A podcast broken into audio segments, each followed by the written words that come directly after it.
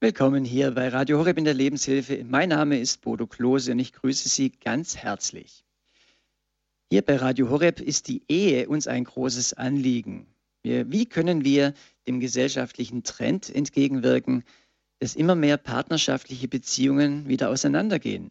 In diesem Anliegen widmen wir eine ganze Reihe von Sendungen dem Thema Ehe wir uns trennen. Und heute geht es um den Fokus Vergeben statt scheiden. Und ich darf dazu die beiden Eheberater Sabine und Siegbert Lempfuhl aus Rangsdorf begrüßen. Grüß Gott, Frau Lempfuhl. Ja, hallo. Grüß Gott, Herr Lempfuhl.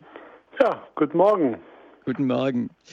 Heute ist es so, äh, es gibt immer wieder, hören wir von Scheidungen, prominente Beispiele, die ich diese Woche mitbekommen habe. Bundestrainer Jogi Löw hat sich von seiner Frau Daniela getrennt nach 30 Jahren Ehe. Äh, lief wohl ganz gut aber 30 Jahre und dann ist es doch leider Schluss. Anderes prominentes Beispiel, Schauspieler Sky Dumont hat sich von seiner 29-jährigen jüngeren Frau Mirja nach 16 Jahren getrennt, wobei ich nicht weiß, ob das seine erste Ehe war oder schon äh, eine mehrere, äh, schon öfters verheiratet war. Und vielleicht drittens noch Johannes B. Kerner und seine Frau Britta haben sich nach 20 Jahren getrennt. Also Ehepaare trennen sich und äh, man kriegt es in den Medien mehr oder weniger mit. Die Gründe meistens weniger. Ist auch, äh, ja, man will da auch jedem seine Privatsphäre lassen. Es heißt dann oft so, sie haben sich einvernehmlich getrennt und damit kann man sich dann äh, vorstellen, was dann wohl los gewesen sein könnte. Und ich, es ist statistisch äh, auch erwiesen, dass sich die Ehepaare früher weniger getrennt haben als heute. War denn früher alles besser? Könnte man fragen. Wenn sich die Ehepartner nicht verstanden oder nur noch verletzt hatten, konnten sie dann einander vielleicht eher vergeben als heute? Hm, das werden wir heute vielleicht ein bisschen ergründen in dieser Sendung. Aber ich glaube eher, dass es früher einfach so war, die Partner waren wirtschaftlich und existenziell noch viel mehr angewiesen aufeinander als heute. Und heute haben in der Regel beide Partner ihre Ausbildung, einen Beruf. Sie können auf eigenen Beinen stehen sodass es dann für viele keinen Hinderungsgrund mehr darstellt, sich zu trennen, wenn man sich zum Beispiel nicht mehr versteht oder wie man das manchmal so sagt.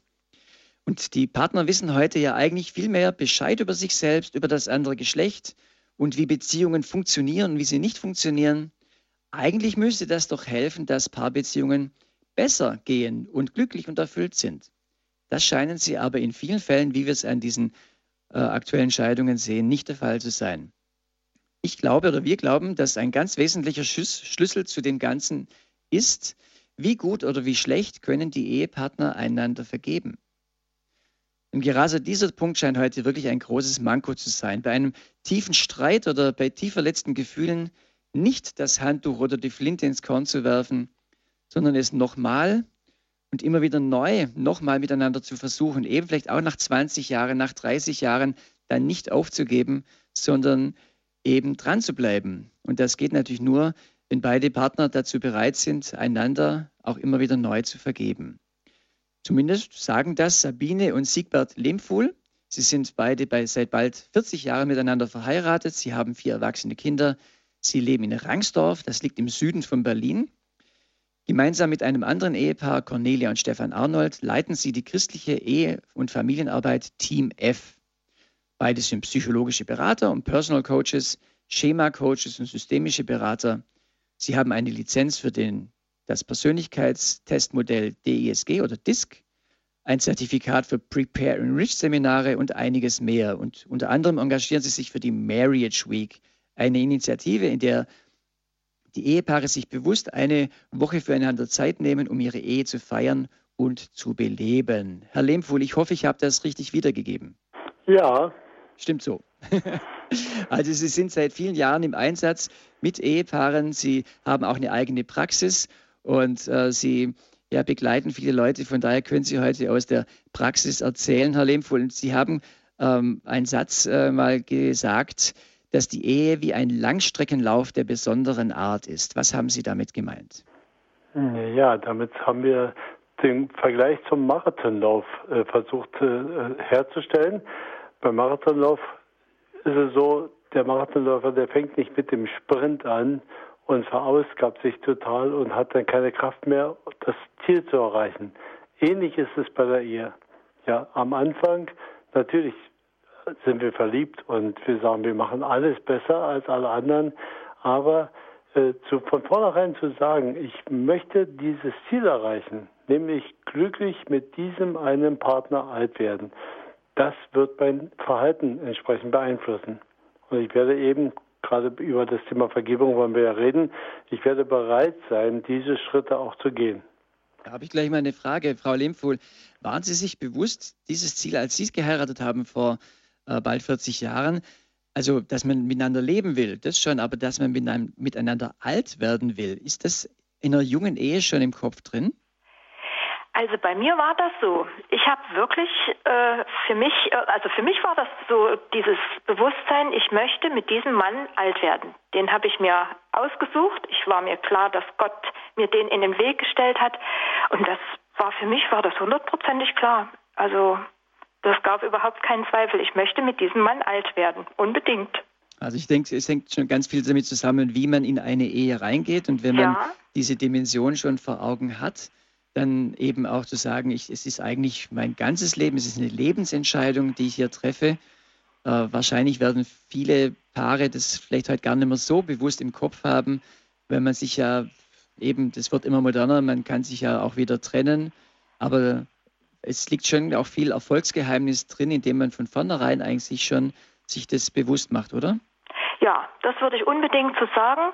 Für mich oder für uns beide war das auch ganz klar, dass, dass wir von Gott her wissen, dass Ehe von ihm gestiftet worden ist und dass es auf so lange wie wir leben, und das haben wir uns ja auch dann bei der Trauung ja versprochen, dass wir ein Leben lang miteinander leben wollen und uns treu sein wollen, in mhm. guten wie in schlechten Tagen bis zum Ende des Lebens. Also mit dieser Option sind wir in unsere Ehe hineingegangen und wir haben das persönlich ganz ernst genommen. Versprechen kann man sich viel. Herr Lehmfuhl, da wäre jetzt meine Frage an Sie.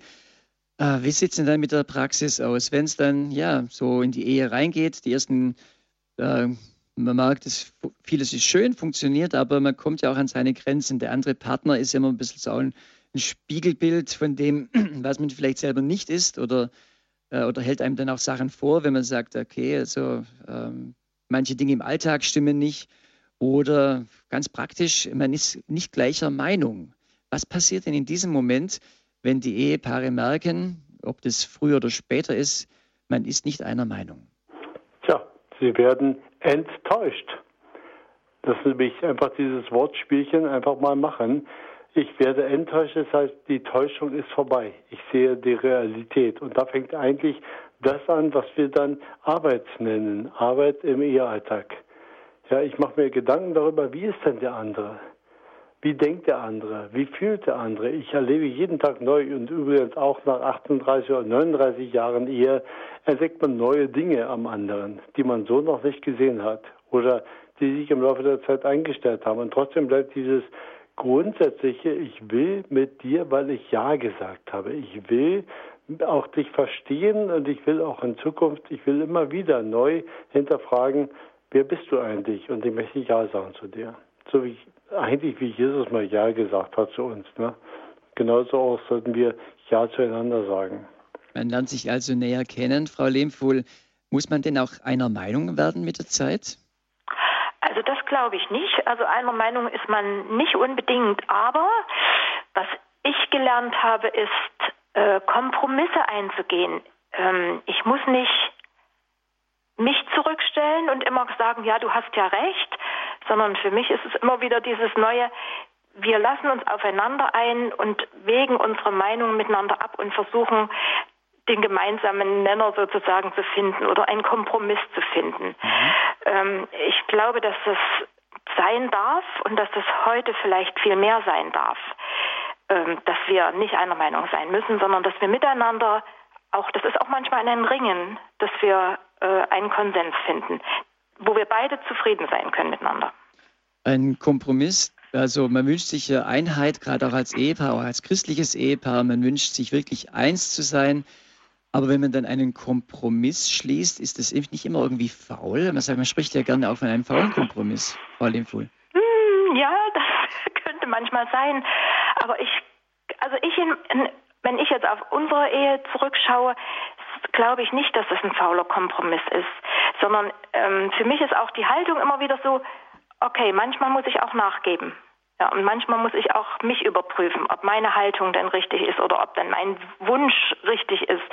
Mitunter dauert das eine Weile, bis man vielleicht dahin kommt und dann sagt, okay, wir machen es jetzt doch so. Also wir vertagen manchmal solche Dinge einfach ein Stückchen und sagen, okay, jeder geht nochmal für sich selber auch mit sich sozusagen ins Gericht und ins Gebet und äh, überlegt für sich selber nochmal, dass es eben kein fauler Kompromiss ist, sondern dass wir beide dann versuchen, Ja zu sagen zu der Entscheidung, die wir getroffen haben. Also wir haben ein ganz aktuelles Beispiel gerade. Wir haben uns einen neuen Teppich gekauft für unser Wohnzimmer. Und mir hat der Teppich gefallen, weil er achteckig ist. Und ich finde so ein bisschen was, was extravagant. Das fand ich ganz toll. Und jetzt liegt der Teppich hier. Wir haben ihn gekauft und er liegt jetzt hier und ich denke so, hm, der passt von den Farben und von dem, wie er so ist, eigentlich gar nicht so richtig in unser ganzes Setting hinein. Ich würde ihm am liebsten wieder loswerden. Aber wir haben ihn nun gekauft und ich habe ja gesagt. Das ist, oh, der hat mir gefallen. Mhm. Ja, da sind wir jetzt gerade noch dabei, auch zu überlegen, was machen wir jetzt? Ja, lassen wir den liegen, verschenken wir ihn, kaufen wir was Neues das war gerade so, wo ich so dachte, okay, ich habe mich entschieden und ich habe Ja gesagt und ich möchte einfach auch dazu jetzt ein Ja behalten. Und wir sprechen immer mal wieder darüber. Herr Lehmfuhl, da will ich Sie gerade äh, fragen, weil äh, Sie haben ja den Teppich mitgekauft. Waren Sie wirklich einverstanden, den Teppich zu kaufen? Oder haben Sie gesagt, ja gut, dann kaufen wir jetzt halt mal das Ding? Ja, ich, ich, ich, muss es leider andersrum sagen. Wir, ähm, wir wollten den kaufen und ich habe Sie gefragt, wollen wir den wirklich kaufen? Ja, will ich okay, wenn du das willst, ich will es auch, also nehmen wir den. So, und jetzt ist natürlich die, die Sache, zwischendurch war so ein kleiner Tuck mal gewesen, naja, du kaufst ja immer gleich. Das stimmt ja gar nicht. Der Kompromiss fing da an zu sagen, okay, ich habe es gekauft, weil du Ja gesagt hast. Und jetzt lass uns gucken, dass wir miteinander überlegen, was wir jetzt tun. Mhm. Ja. Wenn, wenn die Beziehung stimmt, dann kann man da ja drüber lächeln und man hat vielleicht ja. doch was gekauft, was man eigentlich vielleicht nicht kaufen wollte ja, oder man kann dann schmunzeln. Aber wenn die Beziehung nicht stimmt oder wenn es äh, gerade irgendwie kriselt, dann kann sowas ja gleich auch äh, in eine Kerbe schlagen. Sie haben gerade interessantes Wörtchen gebraucht. Sie haben gesagt, äh, ähm, ja, du bist immer der, der was kauft oder sowas, wenn ich es richtig verstanden habe. Also so, so ein Wörtchen einbauen, Plötzlich geht es von der einen Situation weg auf eine Gesamtsituation. Ach, das machst du immer. Und ja. dann sind wir ja auf einer Ebene, die äh, auch verletzend ist und, und beleidigend, oder? Ja, da kommt, muss man fragen, mache ich das immer? Also diese Frage alleine reicht schon aus. Äh, stimmt, es ist eine Generalisierung einfach. Ne? Also ich, ich, ich mache das nicht immer. Ja, aber der andere empfindet das so. Und da fängt äh, im Grunde die Beratung an und da fängt auch äh, die Auseinandersetzung an. Ja, die Festigung, du bist eben so. Das stimmt ja gar nicht. Ja, lass uns mal darüber reden, wie ich wirklich bin. Ja, und ähm, da fängt, fangen die Erkenntnisse auch an. Ja, stimmt ja. Ich, eigentlich ist es meine Wahrnehmung. Das klingt, jetzt sehr, mhm, das klingt jetzt sehr sachlich, wenn Sie das sagen, ja, lass uns da mal drüber reden. Aber in so einem Moment, äh, Frau Lehmfuhl, wenn man dann sagt, ja, du, äh, du machst es immer so, du lässt immer das Handtuch äh, auf der falschen Seite hängen und äh, ach ja, immer willst du dich auch zurückziehen. Äh, in so einem Moment, da, da, geht, da geht doch auch in der Beziehung, geht da schon was zu Bruch oder ist das erst so ein Anfang? Ja, zu Bruch noch nicht, aber das ist auf alle Fälle ein Anfang. Also wenn solche Dinge immer wieder, immer wieder kommen und das in sehr vielen Situationen dieses immer wieder machst du und ähm, du entscheidest ja immer, da steckt ja was Tiefes dahinter. Und ähm, also wir beide, wir haben ja nur viel gelernt und wir sind ja selber im Thema immer wieder drin und das ist auch gut so, dass wir im Thema drin sind. Aber wirklich darüber auch zu sprechen, warum sage ich denn das so? Fühle ich mich vielleicht in dieser, in der Beziehung immer als der Unterlegene? Bin ich sowieso immer derjenige, die sich immer zurückzieht und sagt, na mach du mal. Ähm, das geht ganz tief in die eigene eigene Wahrnehmung, in die eigene Verletztheit, in die eigene Erfahrung, die ich vielleicht im Laufe meines Lebens gemacht habe oder in den ersten Jahren meines Lebens gemacht habe. Ähm, das, das geht dann richtig tief wirklich. Und ähm, ja, und da ist es natürlich schön, wenn man als Ehepaar das weiß und sagt, okay, lass uns mal, so wie mein Mann gerade sagte, lass uns mal nochmal darüber reden, warum sagst du das so? Ist es denn wirklich immer so? Ich wollte doch gar nicht dich jetzt bevormunden oder dir sagen, du musst den Teppich jetzt nehmen oder so. Das habe ich doch so und so gemeint. Also da geht man dann wirklich weg von dem Teppich, sondern geht hin zu sich persönlich. Und das ist natürlich schon eine sehr, also sehr, geht sehr persönlich und sehr tief, wenn man auf so einer Ebene miteinander sprechen kann. Da wäre es dann also hilfreich, auch die Emotionen ein Stück weit äh, zu, zu lassen, also vielleicht kurz eine Pause zu machen, dass, dass man eben sachlich drüber sprechen kann, ein bisschen analysieren kann das, das höre ich so ein bisschen raus. Aber wäre das auch schon ein Zeitpunkt, wo man äh, auch Vergebung suchen sollte? Oder das ist halt im Alltag, das passiert, man fährt sich über den Mund, man lässt halt mal so ein Wort raus. Oder wäre es da schon gut, auch wirklich um sowas, um Vergebung zu bitten, Frau Lemfuhl? Ja, also das mit der Vergebung ist natürlich immer so eine Sache. Ich glaube, man kann ja immer erstmal ver nur vergeben, also natürlich kann man immer vergeben, aber die Frage ist, was kann ich, was muss ich denn überhaupt vergeben? Ich muss ja erstmal für mich selber Klarheit kriegen, was vergebe ich denn jetzt hier? Was ist denn jetzt eigentlich überhaupt dran zu vergeben? Ähm, ja, also ich mhm. glaube, dass erstmal wichtig ist, miteinander ins Gespräch zu gehen und dann zu gucken, wie der andere darauf reagiert. Mhm. Herr Lehmfuhl? Ja, also Sie wollen natürlich hören, dass wir uns erstmal richtig gestritten haben. äh, natürlich haben wir uns gestritten und das war auch zu vergeben. Ja, natürlich haben wir uns erstmal darüber gestritten, äh, dass, dass, ich mich an die Wand gestellt gefühlt habe. Ich habe doch gar nicht, ich wollte doch gar nicht und so weiter. Und das war natürlich die Sache zu vergeben, dass ich ihr vergeben musste, dass sie in mir diese Verletzung angerichtet hat und mich, mich festgelegt hat. Und das durfte ich auch und das habe ich auch vergeben. Und äh, ich durfte ihr, äh, sie durfte mir auch vergeben, dass ich vielleicht ein bisschen laut geworden bin. Ne? Denn das hat sie, äh, sie erschreckt. Ne? Aber so wie es manchmal so ist, also ein, ein, ein brüllender Tiger, den man an die Wand drückt, was macht der? Brüllt weiter. Ne? oder einen gefährlichen Tiger. Und so, so, so ähnlich war meine Reaktion. Also mussten wir einander vergeben. Und dann konnten wir reden. Was machen wir jetzt? Mhm. Sorry, dass ich gerade gelacht habe. Ich musste einfach schmunzeln, weil wir so in diesem Gesprächsmodus sind, so hin und her, äh, sehr dynamisch. Das halt, aber wir haben ein ernstes Thema.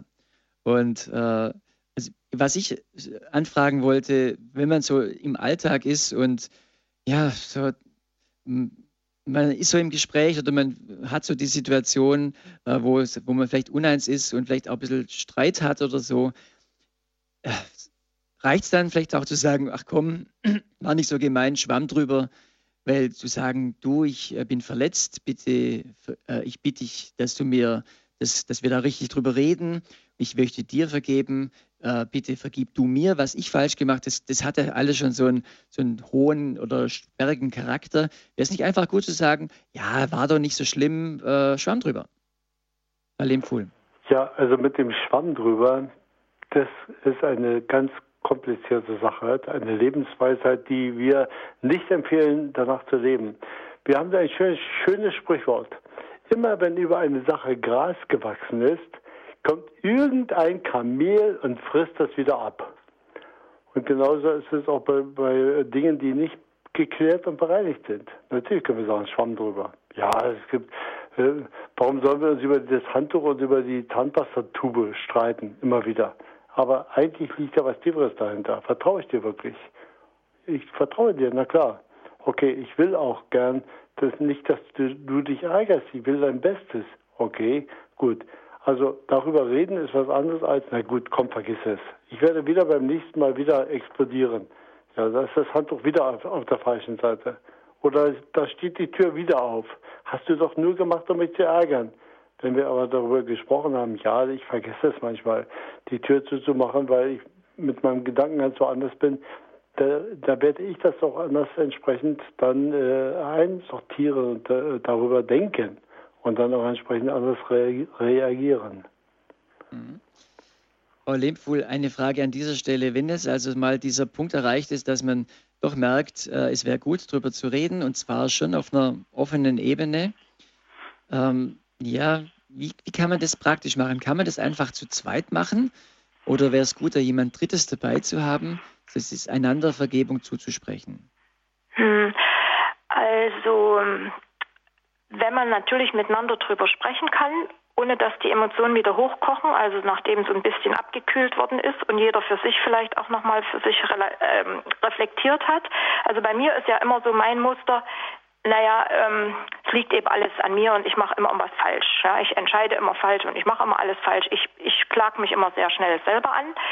Und, und dann einfach auch zu wissen, okay, also ähm, Gott klagt mich zum Beispiel nicht an. Also wenn ich dann sage, Gott, was denkst du jetzt darüber? Also ich rede dann ganz offen einfach auch so, sag, Jesus, am besten ist für mich immer Jesus, Jesus, was meinst du jetzt eigentlich?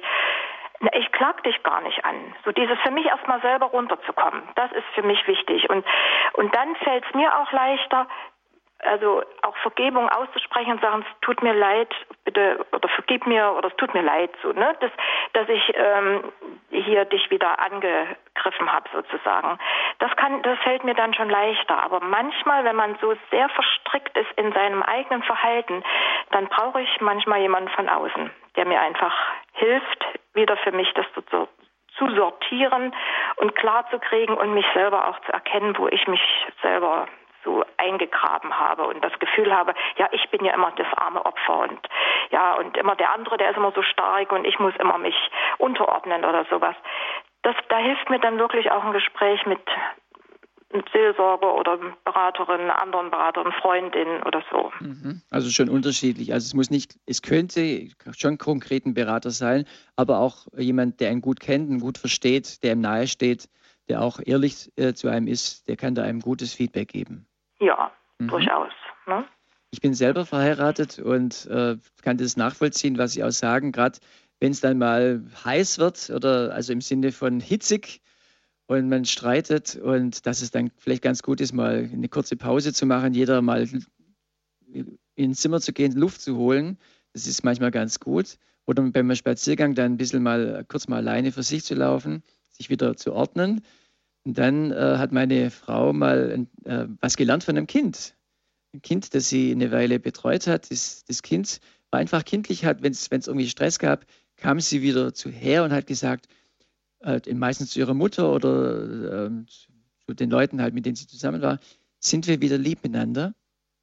Das war so etwas, was sie bewegt hat, weil wie, wenn man gerade noch war, man hitzig und jetzt ist man zumindest mal zeigt den Wunsch, aufeinander neu zuzugehen und so diesen Wunsch, ja komm, ich, ich möchte wieder einen Schritt auf dich zumachen. Sie hat es mit diesem schönen Satz, sind wir wieder lieb miteinander, äh, gesagt. Und dann kann der andere nicken und äh, sagen, ich brauche noch ein bisschen oder und aber meistens ist damit schon das erste Eis gebrochen. Und dann kann man eben auch wieder neu über so Sachen sprechen und sagen, wie Sie es auch gerade sagen, es tut mir leid, wenn ich da gerade was äh, schwierig war, lass uns drüber reden. Und schon ist eigentlich so äh, der Weg geöffnet. Das ist eine Erfahrung von meiner Seite und das läuft ja dann wirklich zwischen den Ehepartnern selber, dass man sich da etwas äh, ja, erfinden kann, wie, ähm, wie das funktionieren kann. Herr Lehmfuhl, das wäre ja wie ein kleines Ritual, was man sich so angewöhnen kann. Da hat jeder vielleicht auch seine eigenen Rituale, oder? Äh, ich denke, das sollte jedes Paar finden, seine, sein Ritual. Ähm, aber mir ging so bei Ihren Worten so äh, durch den Kopf, ja, eigentlich ist es ein Lebensstil. Bin ich, lebe ich den Lebensstil der Vergebung, dann weiß ich, dass ich jedes Mal, wenn etwas schiefgelaufen ist, trotzdem wieder neu anfangen kann. Oder lebe ich den Lebensstil, dass ich alle Versagen des anderen wie einen großen Güterzug, immer noch einen Wagen hinten ran und noch einen Wagen hinten ran, dann wird es irgendwann zu schwer.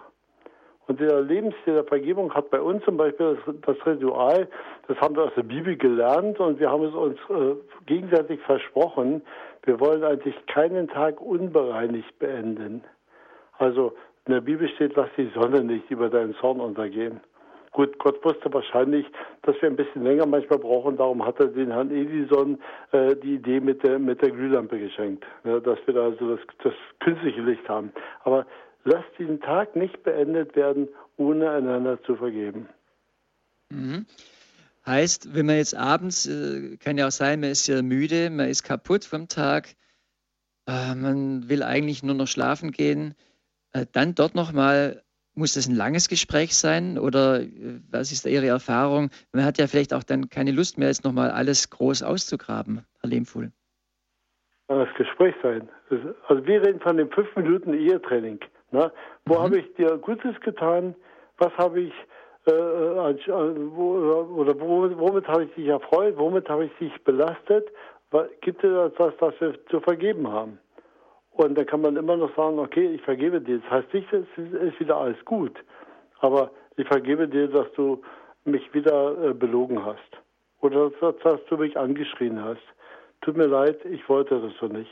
Okay, lass uns miteinander eins werden. Und das Belügen meinte ich dann nicht so, so mit, mit vielen äh, Lebensstil der Heimlichkeiten und so weiter, aber es kommt manchmal vor, dass eine kleine Unwahrheit in den Aussagen kommt. Ne? Mhm. Und da ist dann auch schon, dass man sagt, okay, das habe ich eigentlich anders gemeint und ich will es eigentlich anders, dass, dass du es anders verstehst. Ja, und fünf Minuten reichen da manchmal aus. Mhm. Fünf manchmal Minuten reichen manchmal aus, weil das wäre jetzt meine Frage an Frau Lehmfuhl. Man kennt ja oft äh, auch Unterschiede zwischen Mann und Frau. Und also wenn ich jetzt mir vorstelle, so am Abend ein kurzes Gespräch, fünf Minuten Training, wie Sie sagen, und ich sage dann, ja, du, ähm, also tut mir leid, an dem und dem Punkt, das war so und so und äh, ja, ist es dann nicht äh, das Bedürfnis des Partners, da länger drüber zu sprechen, als nur fünf, oder reichen da fünf Minuten aus Ihrer Erfahrung? Naja, manchmal reichen die fünf Minuten nicht, aber wir sagen immer, ähm, also alle Gespräche, die abends nach 22 Uhr sind, sind kontraproduktiv, weil Müdigkeit ein richtiger Kommunikationskiller ist. Ähm, das sollte man einfach für sich miteinander so dieses, diese Abmachung haben, lass uns morgen nochmal, wenn wir ausgeschlafen sind, nochmal drüber sprechen. Aber diese kleinen Zeichen der Versöhnung oder so, wir wollen miteinander und diese Absprache, wir reden morgen nochmal drüber. Ähm, also sozusagen, wir gehen als Freunde ins Bett.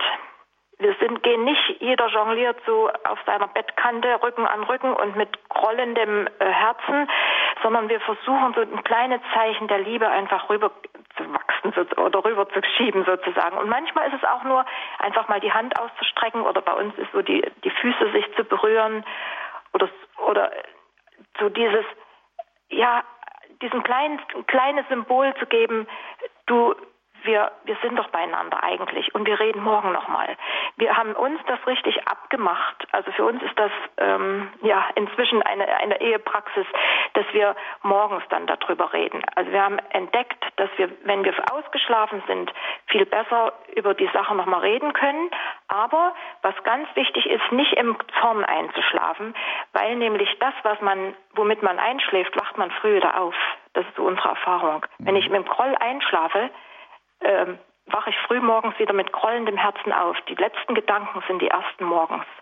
Und seitdem wir das also ähm, für uns selber erfahren haben, disziplinieren wir uns wirklich selber ein bisschen. Und ich überwinde mich manchmal selber nochmal so ein kleines Zeichen, wenn wir uns mal so uneins sind, ein kleines Zeichen zu senden.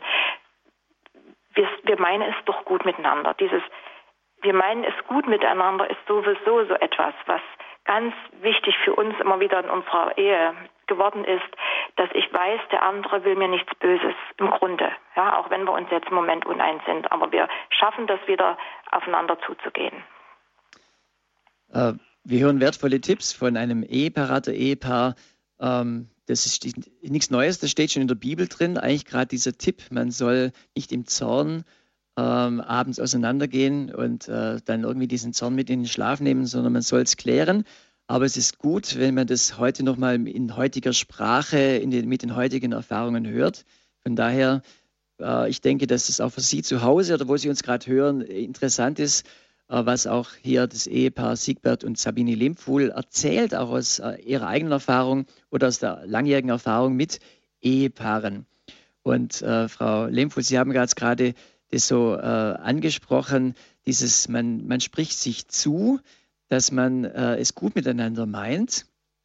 Ähm, aber wenn es dann zum Beispiel in Richtung Streit geht, also man, manchmal muss man ja richtig miteinander streiten und gefühlt im Streit ist es ja so, dass man das Gefühl hat, oh, äh, der verletzt mich jetzt so oder ähm, man wird vielleicht hitzig, man äh, findet die falschen Worte. Es ist ja unheimlich schwierig, Konflikte äh, gut auszutragen, gut miteinander zu streiten. Das haben, lernen heute viele Leute gar nicht mehr. Und äh, ist, da könnte doch auch ein Schlüssel sein, irgendwie zu, zu zeigen, ähm, du bist mir wichtig, auch wenn wir jetzt gerade streiten, auch wenn wir jetzt gerade völlig anderer Meinung sind und uns verletzen, aber das drüber steht, ist eigentlich der Boden, auf dem wir sind, dass wir eigentlich wirklich miteinander sein wollen und dass es damit nicht in Frage gestellt ist, äh, mit, diesem, mit dieser Verletzung, die gerade passiert, dass wir zusammengehören. Frau Limfuhl. Ja, genau. So ist es. Also das ist ein, äh, wir meinen es gut miteinander. Das ist so der, der Boden, auf dem wir beide wirklich stehen. Zu wissen, dass wir beide es eigentlich gut meinen. Dass man nur im Moment gerade eben einen Konflikt haben, wo das scheinbar nicht so ist und der eine oder andere verletzt ist.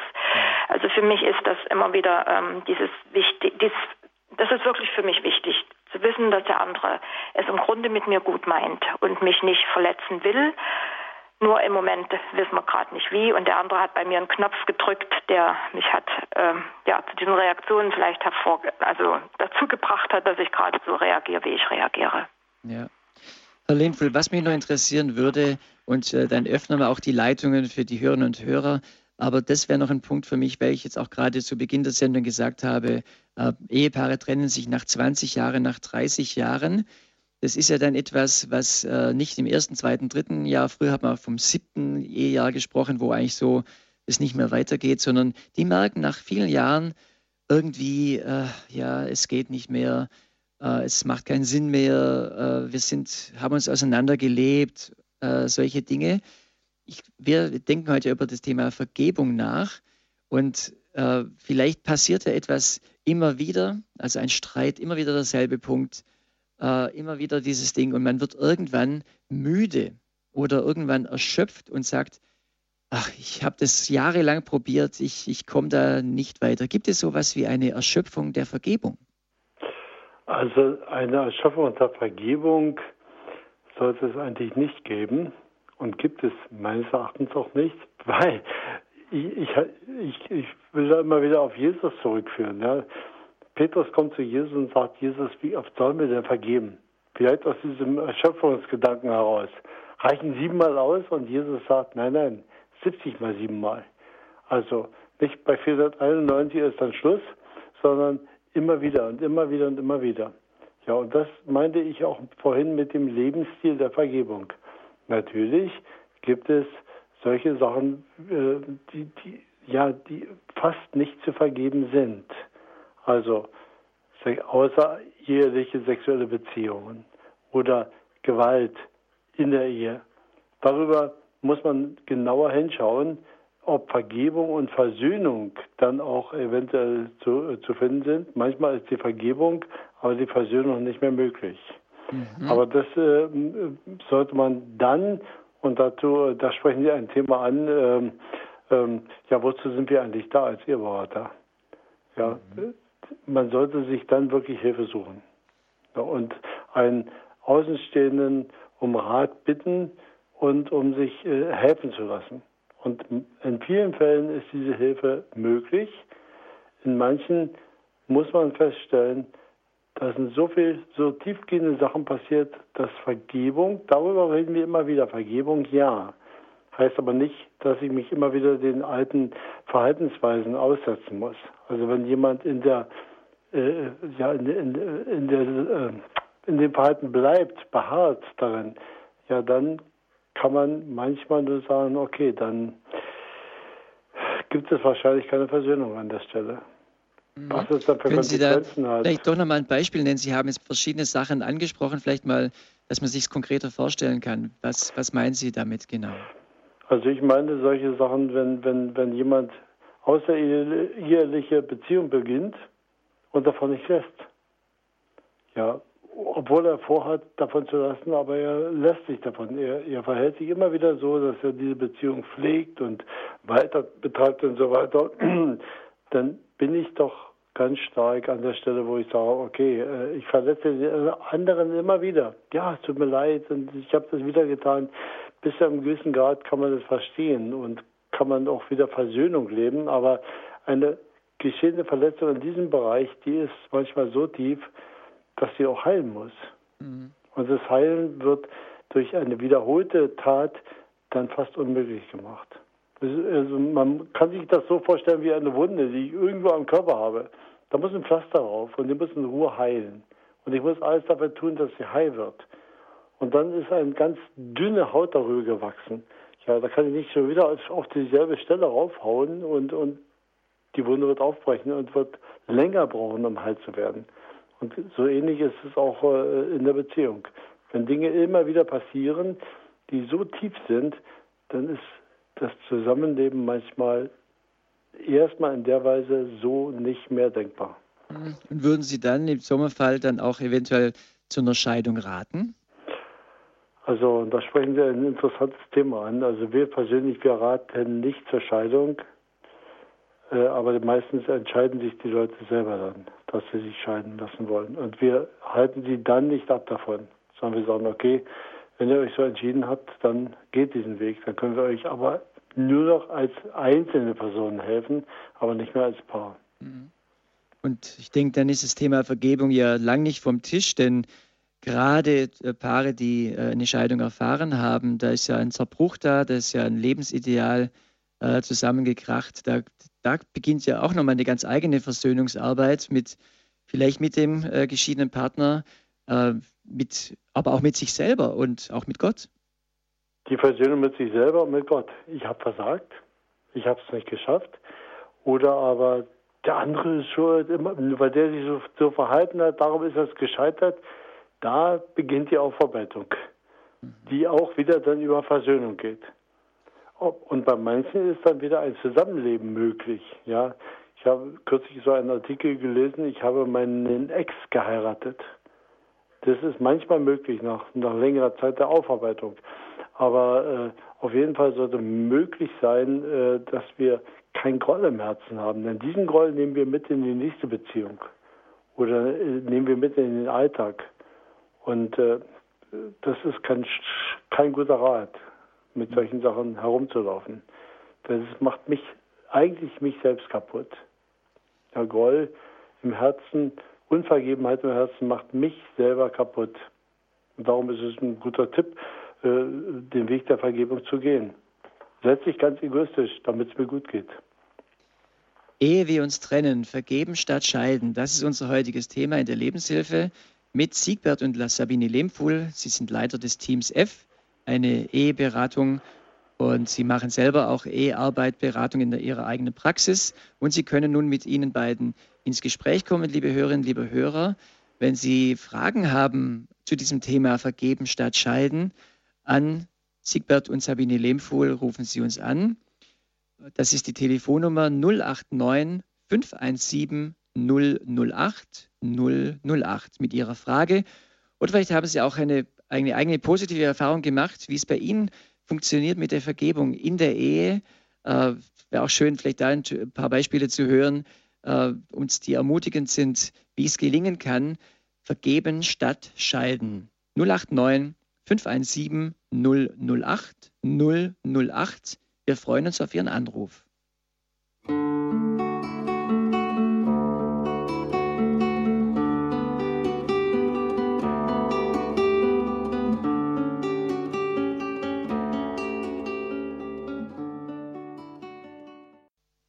Hier ist die Lebenshilfe bei Radio Horeb. Heute ist unser Thema Ehe wir uns trennen, vergeben statt scheiden. Ich heiße Bodo Klose, bin Ihr Moderator für diese Sendung und unsere Gesprächspartner sind Siegbert und Sabine Lehmfuhl. Sie sind Leiter von Team F und stehen nun auch für Ihre Fragen oder Ihre Erfahrungen zum Thema Vergeben statt Scheiden hier in der Sendung zur Verfügung. Eine Hörerin aus dem Landkreis München ruft uns an. Grüß Gott. Grüß Gott. Bin ich auf Sendung? Ja. Ja, ja ich möchte was eine Kleinigkeit dazu beitragen. Ich bin zwar inzwischen bereits 92 Jahre alt, und aber ich war 60 Jahre verheiratet, glücklich verheiratet, möchte ich sagen. Und ich habe da einen kleinen Tipp, äh, wie wir das geschafft haben. Wir haben uns damals bei der Hochzeit ganz, ganz fest versprochen, wenn wir beide zu Hause sind, wir gehen keinen Abend ohne gute Nachtkuss ins Bett. Und das weiß jeder, wenn man gekriegt ist oder irgendwas nicht stimmt, dann kann man sich nicht küssen. Das ist unmöglich. Und jetzt, es ist natürlich auch doch ab und zu mal passiert, dass man so ein bisschen, naja, dass halt nicht gestimmt hat und dass man sich gekriegt hat ein bisschen. Und jetzt am Abend sind wir da gesessen, schweigend, jeder. Und auf einmal ja, war es halt Zeit zum Bett gehen. Jetzt ist es losgegangen, weil man noch, mhm. dann ich noch, noch, noch. Und das ist ein bisschen so hin und her gegangen und auf einmal haben wir alle zwei Lachen angefangen und dann sind wir uns in den Arm gefallen und haben uns unseren Kuss gegeben und dann war alles wieder gut. Und das haben wir tatsächlich geschafft, 60 Jahre lang. Und ich glaube, das ist ein guter Tipp. Okay, das ist ein wunderbarer Tipp. Ganz herzlichen Dank für den Anruf und liebe Grüße in die Gegend von München. Ja, danke. Ja, Herr Lehmfuhl, Frau Lehmfuhl, äh, also es bestätigt ja auch Ihre Praxis, dieses fünf Minuten, diese fünf Minuten Übung am Abend. Wobei das ist jetzt ja auch nochmal eine nette, auch jeder findet das ist sein eigenen Stil. Also das ist jetzt eine schöne Geste, sich auch nochmal einen Kuss zu geben. Frau Limpfuhl. Ach ja, das finde ich total schön.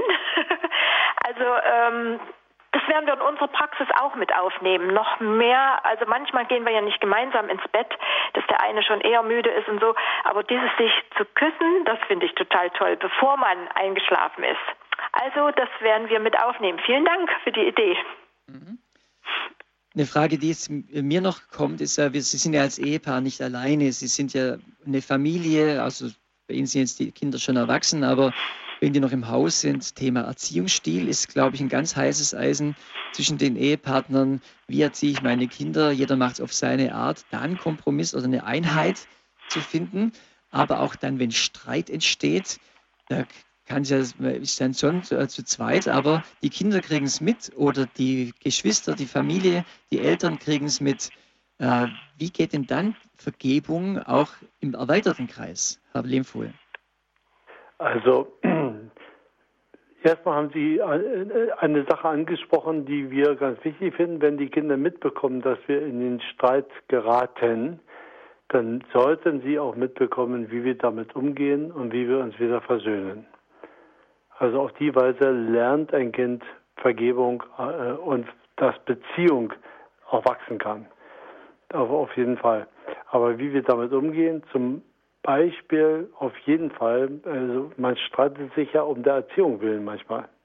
Und da haben wir unter anderem eine Sache für uns festgelegt, wir wollen möglichst nicht irgendwelche ähm, ja, uns ausspielen lassen. Ja, also du entscheidest und der andere, der äh, würde genau das Gegenteil entscheiden. Wir wollen versuchen, möglichst da auch gleich mäßig oder, oder im gleichen Sinn miteinander umzugehen mit den Kindern. Hat nicht immer geklappt, aber äh, das ist eigentlich der, der Punkt, wo, wo es am meisten Probleme gibt, wo, wo, wo im Prinzip der eine Partner was anderes sagt als der andere und schon hat man den richtigen Streit zu dritt. Ja, weil das Kind steht da mittendrin. Wie kann man sich das dann vorstellen, dass man dann dem Kind äh, vorlebt, wie Vergebung geschieht? Äh, weil in dem Moment ist es ja wahrscheinlich gerade schwierig, äh, dann auch zur Ruhe zu kommen. Ähm, aber versuchen Sie das dann wirklich oder erstmal zu zweit zu klären und, und dann wiederum äh, das nochmal vor dem Kind zu klären, Frau Lehmfuhl? Wie kann man sich das vorstellen? Wie wird das praktisch? Naja, also es kommt natürlich immer drauf an, worum es geht, aber ich glaube, das ist manchmal wirklich dann klug, einfach, dass das Ehepaar rausgeht, in den extra Raum geht und sagt, Mama und Papa müssen es erstmal klären, ne? also auch so wie man es als Ehepaar macht, also erstmal so, so eine Distanz zu schaffen und rauszugehen aus der Situation und sich abzusprechen, wenn es möglich ist. Und wenn der wenn das aber eben nicht möglich ist, denke ich, da ist es auch so, sich einfach, dass einer sich zurücknimmt. Wenn schon eine Entscheidung getroffen ist, sollte der andere Partner wirklich auch dann dazu stehen. Und das, was mein Mann schon gesagt hat, ist ganz wichtig, dass hinterher wir mit dem Kind darüber sprechen, dass es nicht so diese ja, so dasteht und denkt, naja, nun ist wieder irgendwie alles gut, sondern dass wir Kinder auch mit hineinnehmen in diese Situation und sagen, Mama und Papa waren sich jetzt nicht einig. Wir haben jetzt nochmal drüber gesprochen, und jetzt entscheiden wir so. Also ich glaube, Kinder nehmen das ganz ähm, gut mit, wenn sie, wenn sie erleben, wie Streit funktioniert. und dass auch dieses Versöhntsein und auch wieder, es ist wieder gut und wir, wir, wir haben uns wieder lieb sozusagen, wir reichen uns wieder die Hand, wir nehmen uns in den Arm oder wie auch immer man das tut, ähm, dass sie das mitkriegen und, und ähm, merken, also es ist nicht irgendwie gut, sondern wir können uns auch entschuldigen und wir können auch wieder sagen, jetzt ähm, gehen wir wieder weiter. Mhm. Und die Kinder akzeptieren das dann auch. Die äh, haben da Verständnis und lernen auch hoffentlich für ihr eigenes Leben. Könnt ihr mir vorstellen, wie ist es denn, wenn jetzt äh, auch andere Freunde das mitbekommen oder Geschwister oder vielleicht die eigenen Eltern, die Schwiegereltern, sind die dann auch so, dass sie das dann einfach akzeptieren? Oder könnte da nicht auch noch was ins Spiel kommen, dass die dann noch selber dann nochmal nachlegen in einer gewissen Form und den Finger auf die Wunde legen und äh, vielleicht nicht zufrieden sind mit dem, dass sich das Ehepaar ver, vergeben hat? Herr, Herr Lehmfuhl, ist, da, ist das jetzt sehr spekulativ meine Frage oder verstehen Sie, was ich meine? Ich verstehe, was Sie meinen. Sie, Sie sprechen verschiedene Ebenen da an. Zum Beispiel, wenn Eltern mitbekommen, wie man sich streitet. Ne? Kann sein, dass die Eltern mit dem anderen sowieso nie zufrieden waren. Kann sein, dass die Eltern genau das auch sehen, das, die, die Verhaltensweise meines Kindes. Naja, das hat es jetzt mitgenommen und ich kann den anderen so gut verstehen. Es gibt so viele verschiedene Dynamiken in diesem Bereich, wo wir dann sagen, was Eltern angeht, was Geschwister angeht, eigentlich gehören die in ein ganz anderes System und das ist meine Intimität der, der Streiter, diese Sache, die ist meine Sache und nicht Sache der Großfamilie. Also das würde ich also ganz klar deutlich machen. Wir zwei müssen uns einigen und ähm, ja, ihr habt eigentlich da keinen Anteil daran. Wichtig ist, dass ihr seht, dass wir es geeinigt haben. Mhm. Also ich kann mir vorstellen, dass jetzt äh, einige Hörerinnen und Hörer schon äh, ziemlich genau an ihre eigene Situation denken, die sie so kennen wenn so Familiensituationen passieren, was dann in Gang kommt, was für eine Dynamik dann auch äh, geschieht mit den eigenen Kindern oder eben mit den Eltern, Schwiegereltern oder Freundeskreis. Äh, das ist ja, man ist ja nie ganz privat für sich und äh, also da schwingt einiges mit. Heute unser Thema ist Vergeben statt Scheiden. Vergeben tun die beiden Ehepartner sich gegenseitig, hoffentlich. Und aber es hat auch diese soziale Dimension eben im Umfeld. Aber lassen wir uns noch auch mit Hörern ins Gespräch kommen. Äh, aus Leipzig ruft uns Frau Moosberger an. Grüß Gott, Frau Moosberger. Ja, ich, ich grüße Sie ganz lieb. Grüße Sie. Und zwar, wenn ich, ich lebe seit 17 Jahren in ununterbrochener Stresssituation. Wenn man es sportlich und gebetsmäßig stimmt, sportlich und, und einfach gebetsmäßig sich zurückzieht und dann leise äh, der nur den lieben Gott der Zweiten äh, singt, klappt es. Auch nach 17 Jahren Katastrophenehe. Auch nach 17 Hallo? Jahren haben Sie, habe ich Sie nicht verstanden? Sie sagten, nach 17 Jahren Katastrophe-Ehe. Ich bin für meinen Mann die dritte Ehefrau. Die dritte. Okay. Die dritte.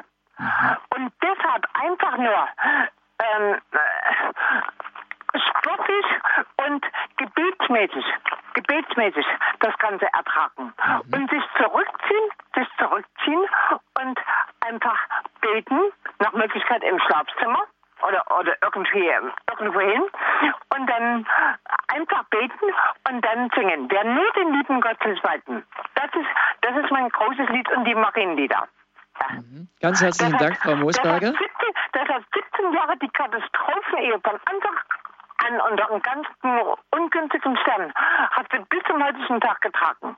Ja. Mhm. Ganz herzlichen Dank, Frau Moosberger. Ich finde das ein ganz wichtiger Aspekt auch jetzt für, ähm, für, für, das Gespräch, das Thema Gebet. Äh, Frau Lehmpfuhl, äh, das haben wir ja noch gar nicht so näher angesprochen. Wir haben jetzt immer so über die direkte Kommunikation der beiden Ehepaare gesprochen, aber diese Erfahrung, dass Gebet hilft, wie, wie kann Gebet in so einer Situation helfen? Vielleicht können Sie das nochmal praktischer erklären. Also für mich ist das immer so, als würde ich Luft holen, mal so ganz tief Luft holen, ja, und, und aus der Situation, in der es gerade so für mich äh, ähm, kriselig ist, einfach mal so zu sagen, okay, Gott, was denkst du denn jetzt darüber? Vielleicht meinte die Hörerin das auch so ähnlich, wirklich mit Gott ins Gespräch zu gehen. Und komischerweise ist es dann meistens so, dass ich meinen, meinen Anteil ähm, sehr bewusst dann wahrnehme. und es nicht immer darauf geht, ja, der andere hat ja und der muss und wenn der das nicht gesagt und immer bin ich und so dieses, ne, diese Leier, dass es dann mehr auf mich geht und und ich für mich selber dann einfach diese, diese innere Ruhe wiederfinde und diesen innere Ausgleich wieder mehr finde, da hilft Gebet wirklich schon so. Ne? Wenn ihr, diese Bibelstelle kommt her, die ihr mühselig und beladen seid, ich will euch erquicken. Und manchmal braucht man einfach so dieses, dieses erquickt werden, erfrischt sein und dieses Gefühl, okay, ich kann wieder runterkommen und ich bin nicht mehr so jetzt, also nicht mehr auf 180, wie man so schön sagt, sondern ich werde wieder so geerdet und komme wieder auf runter von meinen ganzen Emotionen. Ja, das hilft. Also, also ich bin dankbar, dass ich diese Möglichkeit habe, wirklich zu beten zu, einem, zu Gott, meinem Schöpfer, meinem Vater und zu Jesus, wo ich weiß, okay, die meinen es gut mit mir. Die meinen es wirklich gut mit mir. Die, ne, das ist, da bin ich sicher in diesem, in diesem Setting. Also bei Gott bin ich sicher und geborgen und ihm kann ich meine Not sagen und er versteht mich. Mhm. Hm. Das also auf jeden Fall eine große Hilfe könnte es aber auch, auch eine Flucht sein, dass man nur noch ins Gebet geht und gar nicht mehr sich traut, mit dem Partner zu sprechen, dass man sagt, okay, ich, ich überlasse es jetzt alles Gott, ich komme da nicht weiter in meiner Ehe. Oder gibt es da gibt's wahrscheinlich keine Faustregel, Herr Lehmfuhl, zu sagen, ab wann macht es noch Sinn, den direkten Kontakt zu suchen und wann äh, kann man es vielleicht nur noch auch im Glauben aushalten? Ja, ich glaube, wir dürfen da nicht so, so, so sagen, dass es diesen einen oder den, anderen Weg gibt. Ja, das hängt natürlich miteinander zusammen und die ideale Situation ist, dass wir dann gemeinsam beten. Aber zwei Dinge sind mir dabei bei dieser Frage eingefallen. Das erste, Gebet, ja, und dann zur Vergebung kommen. Natürlich, denn Vergebung ist keine nette Option. Die hat mit dem Gebet zu tun. Und wenn wir sonntags spätestens im Gottesdienst sitzen und das Vaterunser beten, dann beten wir, vergib uns unsere Schuld, wie auch wir vergeben unseren Schuldigern, denen, die an uns schuldig geworden sind. Und darum ist Vergebung keine nette Option. Ich vergebe dir, sondern wenn ich selber wieder Frieden haben möchte oder im Frieden leben möchte, dann bin ich aufgefordert zu vergeben. Insofern ist Gebet einerseits zur Ruhe kommen, gleichzeitig aber auch, ich bin bereit, auch ganz ernst zu machen und dem anderen zu vergeben. Wir vergeben unseren Schuldigern. Äh, ja, äh, das, da denken wir oft dann an den Metzger, der uns irgendwie ja. das Fleisch nicht so richtig schön geschnitten hat oder die Nachbarin, die uns verletzt. Aber der Ehepartner ist ja damit natürlich gemeint auch oder sehr der, wesentlich. Der ist natürlich wesentlich damit gemeint. Denn es ist der, der mit mir zusammenlebt und der mich ganz viel erfreut, aber auch ganz oft eben verletzt. Ne? Wenig, ich äh, werde viel mehr Zeit mit meinem Ehepartner zubringen als mit, mit dem Metzger. Ne? Ah, ja. also insofern äh, ist das eine, eine, wichtige Sache. Und das Zweite, ähm, ich persönlich habe das mal wirklich erlebt, dass ich nur für mich mich zurückgezogen habe und, und äh, gesagt habe, Gott, ändere doch bitte meine Frau, dass sie das endlich mal einsieht. Wissen Sie, was, was da an Gedanken oder Reden Gottes in meinem Inneren passiert ist? Fang du doch bitte mal an, dich zu verändern. Fang du mal an, ernst zu nehmen, dass deine Frau äh, dein Partner ist, den ich ge geschaffen habe. So anders sie auch ist, ich habe sie geschaffen. Und fang du mal an, sie lieb zu haben. Und fang du mal an, Ja zu sagen zu ihr. Das war die praktische Aufforderung. Also man kann nicht sagen, nur praktisch oder nur Gebet, sondern das hängt wirklich ganz eng miteinander zusammen. Mhm. Gerade zu diesem Thema Vergeben statt Scheiden können Sie mit dem Ehepaar Lehmfuhl und auch mit anderen Beratern aus unserer Riege, die uns da unterstützen bei diesem Thema Ehe, wir uns trennen, äh, lauter wunderbare Leute, mit denen Sie ins Gespräch kommen können. Die Telefonnummer ist für Sie 089 517 008 008. 8. Nehmen Sie doch dieses Service von, Ange von Radio Horeb gerne wahr. Frau Lehmpohl, ganz herzlichen Dank. Vielleicht ein ganz kurzer Abschlussgedanke von Ihrer Seite, was Ihnen noch jetzt auf den Nägeln brennt, was wir nicht ansprechen konnten, aber es müsste kurz sein, weil wir schon am Ende der Sendung sind. Frau Lehmpohl. Ja, also ganz herzlichen Dank, dass wir diese Sendung machen durften und ähm, wir wünschen einfach allen Zuhörern, dass sie die Erfahrung machen, Vergebung lohnt sich und es ist immer wieder ein Weg zueinander. Mhm, herzlichen Dank. Herr Lehmfuhl, auch noch ein Abschlussgedanke? Ja, ein altes Ehepaar hat mal, habe ich gesehen auf einem Bild, Folgendes gesagt, die Gesellschaft hat sich geändert. Sie ist eine Wegwerfgesellschaft geworden. Früher sind wir mit allen Dingen erst einmal in die Reparaturwerkstatt gegangen und haben damit entsprechend weitergelebt. Genauso ist es mit der Ehe. Mhm, also Vergebung lohnt sich und wir können äh, dranbleiben, auch nach 20 Jahren, nach 30 Jahren, nach 40 Jahren. Äh, es ist gut, wenn wir die Ehe nicht wegwerfen, sondern ja, wenn wir immer wieder neu, äh, Neuanfang machen. Es ist möglich, ein Neuanfang. Ähm, man braucht keine andere Lösung. Es ist möglich, diesen Neuanfang immer wieder neu zu suchen. Der Schlüssel dazu ist die Vergebung. Und mit diesem Gedanken möchten wir Sie gerne entlassen. Ich danke nochmal an Sabine und, Lehm, äh, und Siegbert Lehmfuhl für diese Sendung. Und auch ich darf mich von Ihnen verabschieden. Danke, dass Sie uns zugehört haben, auch bei uns angerufen haben. Dies war die Lebenshilfe mit Bodo Klose.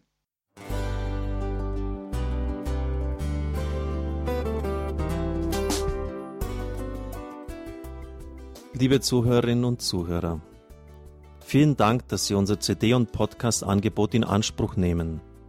Wir freuen uns, dass unsere Sendungen auf diese Weise verbreitet werden. Dieser Dienst ist für Sie kostenlos. Für uns ist er allerdings mit einem nicht unerheblichen finanziellen Aufwand verbunden. Deshalb sind wir für jede Spende dankbar. Alle Bankverbindungen unserer Spendenkontos können Sie über unsere Homepage horeb.org unter dem Menüpunkt Spenden einsehen. Dort besteht auch die Möglichkeit, online zu spenden. Natürlich nach den neuesten Sicherheitsstandards. Sie können diese Informationen auch bei unserem Hörerservice unter der Telefonnummer 08328 921 110 erfragen. Ich wiederhole die Rufnummer 08328 921 110. Vergelt's gut für Ihre Unterstützung. Ihr Pfarrer Kocher.